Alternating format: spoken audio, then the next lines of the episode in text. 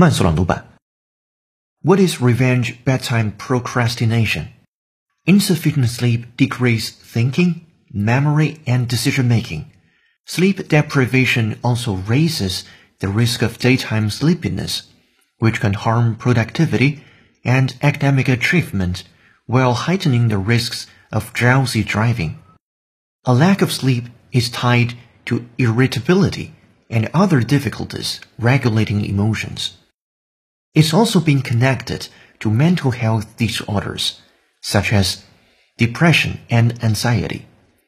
Sleep deprivation worsens physical health, making people more susceptible to cardiovascular problems and metabolic disorders like diabetes. In addition, insufficient sleep can erode immune function. The concept of sleep procrastination was introduced in a 2014 study by Utrecht University in the Netherlands, which defined it as failing to go to bed at the intended time, while no external circumstances prevent a person from doing so. 本节课程就到这里，浩浩老师恭喜你又进步了。